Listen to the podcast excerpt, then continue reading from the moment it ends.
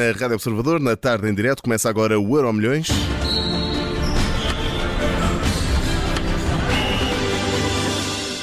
Euro Milhões desta segunda-feira, dia 13 de fevereiro de 2023, Dia Mundial da Rádio. Hoje com o Bruno Rosário, editor de desporto do Observadores. Boa tarde, Bruno. Bem-vindo ao Euro Milhões.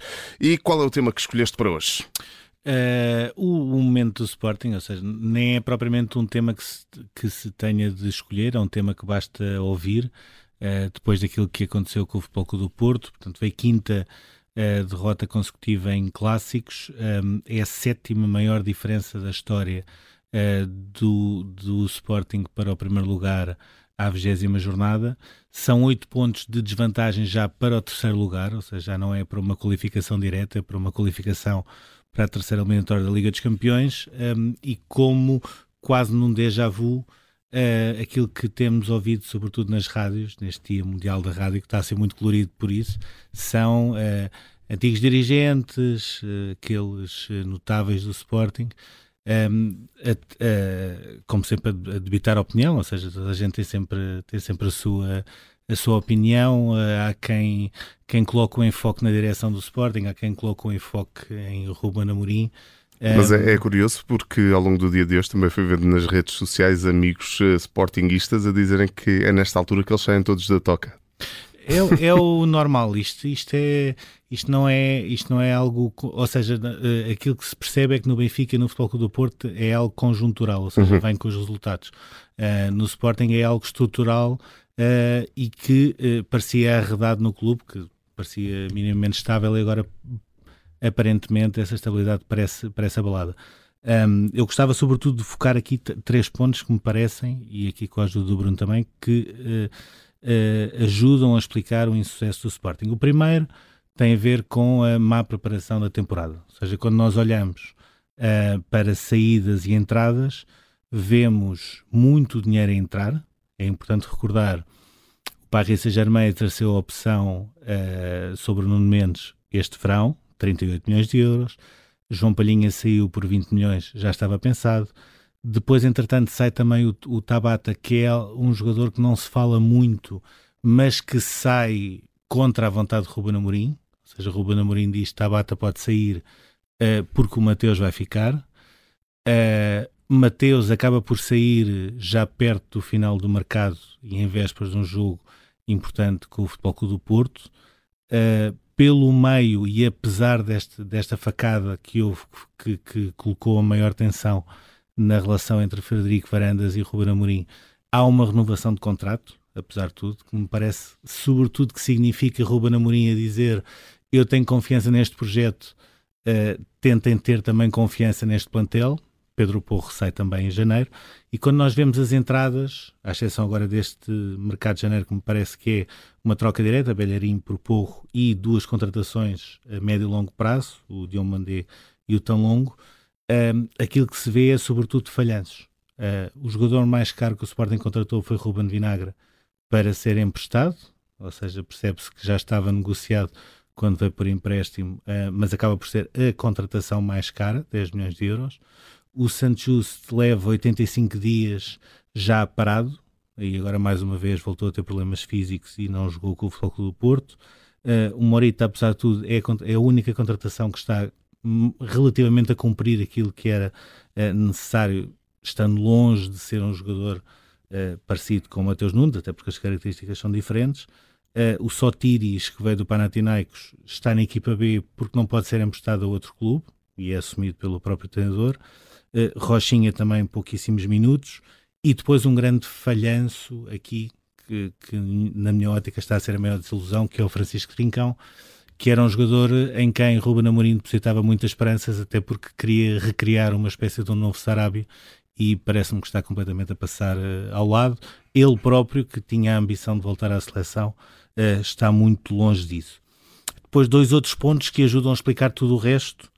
Um, uh, o Sporting é uma equipa refém de um sistema, mas não tem plantel para esse sistema, ou seja, tem carências em algumas posições, nomeadamente na, mais na frente, uh, que, que fazem com que uh, exista uma obrigatoriedade de um plano B que é muito complicado de encontrar, ou, ou seja, o Sporting pode jogar de formas diferentes, mas está sempre estanque naquele sistema que muitas vezes, é como Sérgio Conceição diz, é fácil perceber, às vezes é difícil contrariar, este ano não está a ser tão difícil de contrariar. E depois um outro ponto que é nos momentos-chave a equipa falha sempre. Mas isso também tem a ver com a teimosia de Ruben Amorim, que, que o próprio já assumiu? Eh, eu diria que ele muitas vezes fica, fica na fronteira entre a crença e a teimosia. Uh, o problema é que às vezes uh, resvala um bocadinho mais para o lado da teimosia do que, do que para a crença, uh, sobretudo porque se percebe. Um, eu imagino, e, e, esta é a minha questão, o futuro do Sporting, como é que vai ser no verão? Como é óbvio, Frederico Varandas não quer prescindir de Ruben Amorim. O próprio Ruben Amorim também não quer deixar nesta altura o projeto do Sporting porque entende que é possível deixar noutras condições. Questão. Uh, Ruben Amorim está a voltar um bocadinho ao, ao ciclo que iniciou. Uh, ou seja, já não tem propriamente muitas mais-valias para serem vendidas. Se forem vendidas, vão ser mais machadadas, tendo em conta que os jogadores saem e nunca são substituídos à altura. Ou seja, até mesmo quando há algum investimento, como houve, por exemplo, no San Just, as coisas não correram bem. No Francisco Trincão, uh, a confirmar-se que existe uma cláusula de compra obrigatória, também as coisas não estão a correr bem. Um, e provavelmente Ruben Amorim estará saturado de estar a criar xermites porque está a criar mais-valia uh, que nem sequer pode aproveitar em termos de equipa principal, ou seja, serve apenas e só para fazer meia dúzia de jogos, para se valorizar, provavelmente para chegar à seleção e depois para sair. E acho que esse é o grande problema, que é para onde é que vai este projeto, porque hum. Ruben Amorim consegue de facto ir ao encontro de tudo aquilo que o Sporting quer, mas depois tem uma doença, é que na parte esportiva tira muito pouco rendimento disso. Bruno. Sim, mas uh, eh, um, o problema de, do, do Sporting e o problema do Ruben Amorim, se calhar o, o problema do, do, futebol português é que se está constantemente a voltar, não, não é bem à estaca zero porque o treinador deverá estar lá para evitar que se volte à estaca zero, mas estaca zero em termos de qualidade é preciso estar sempre a reformular uh, e estar sempre a trabalhar uh, novos jogadores para uh, mesma, as mesmas posições, muitas vezes sendo que esses jogadores que vêm para substituir os que necessariamente saem porque são vendidos não têm a mesma qualidade. Mas o exemplo de como isso pode ser bem feito é precisamente o homem que ontem ganhou pela quinta vez consecutiva a, a Ruben Amorim, que é Sérgio Conceição. Ruben Amorim deveria estar à espera, ou poderia estar à espera, uh, que neste momento o, o projeto uh, do Sporting estivesse num outro patamar, ou seja, que não tivesse um recuo tão grande. Mas ele também devia estar preparado para esse recuo, porque uh, nem sempre, quando estão sempre a sair jogadores, nem sempre se consegue ter um jogador com, mesmo, com o mesmo rendimento ou com rendimento imediato uh, logo de seguida. Portanto, uh, eu creio que isto são ossos do ofício de treinador dos grandes em Portugal. Ruben Amorim poderia ter essa expectativa de que as coisas estivessem um pouco melhores, mais evoluídas e que não, o recuo uh, não fosse tão grande mas eu não vejo uh, maneira disto se alterar substancialmente. Ele no Sporting, no futebol português, vai, vai ter constantemente de estar a reinventar e de estar a reinventar a equipa. O, o, atual momento desportivo do Sporting dava pano para mangas e para uma edição especial deste Euro Milhões, certamente, mas uh, vamos telegraficamente ao futuro para ainda termos tempo de ir ao passado. Falamos uh, de uma das promessas do basquetebol nacional. Quem é?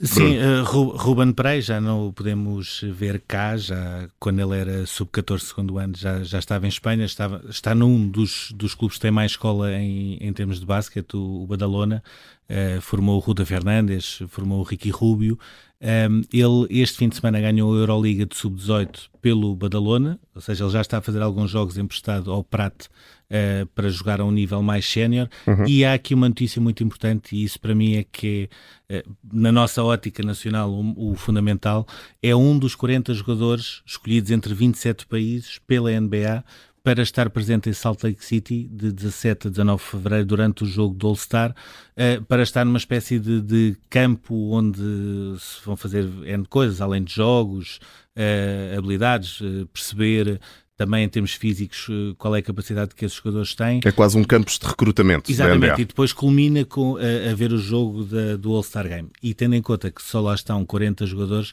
eu diria que, uh, e tendo em conta que ele já está referenciado por uma série de olheiros da, da NBA, parece-me claramente que o Nemias não vai ter uh, de esperar muito até, até ter outro português, até porque há, há, uma outra notícia que também passou um bocadinho ao lado. Há hum. um jogador do Futebol Clube do Porto, que é o Paulo Caetano, que só tem 15 anos, também foi chamado pela NBA para uma espécie destes campos, mas em Paris.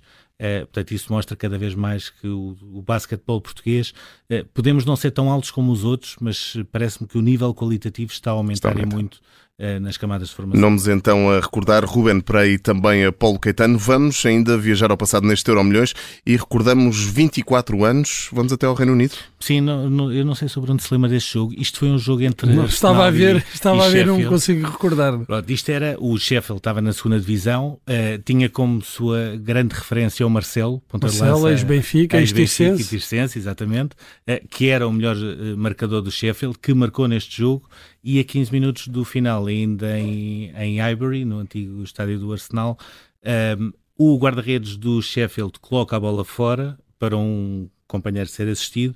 O Ray Parlow faz o, o, lançamento e o Canu, que estava a fazer a estreia, que tinha vindo do Inter, tinha tanta vontade de mostrar serviço que vai buscar a bola e assiste para o Overmars marcar. Aquilo foi uma confusão das grandes, mas o Steve Bruce, também conhecido pelo seu bom feitio enquanto central, um, não, não esteve de modas e enquanto treinador-jogador, que ainda havia essa moda, aquilo que disse foi, pá, se é assim, vamos todos sair de campo. Saíram de campo, depois lá acabaram por voltar 10 minutos depois, mas o curioso foi o próprio Arsenal é que disse, uh, de facto, isto não, não faz sentido, vamos... Uh, um, fazer um novo jogo, portanto este jogo por isso simplesmente não contou, vamos fazer um novo jogo, acabou também 2-1 e fez-me recordar um Benfica Sporting ah, sim, uh, que foi repetido e depois não contou a repetição. E não contou, foi caso, no estádio do Restelo. No estádio do Restelo, depois o Benfica ganhou 2-0 uh, e foi a repetição que não contou, neste caso aquilo que contou foi a repetição. Tema de hoje neste Euro Milhões, eh, a atual situação do Sporting. No futuro olhamos para Ruben Prey e também a Paulo Caetano, uh, promessas do basquetebol que podem chegar à NBA e, e recuamos também 24 anos para a Taça de Inglaterra, um jogo entre o Arsenal e o Sheffield. Está feito o Euro Milhões, revisto e assinado pelo Bruno Roseiro, editor de Desporto do Observador. Até amanhã, Bruno. Até amanhã.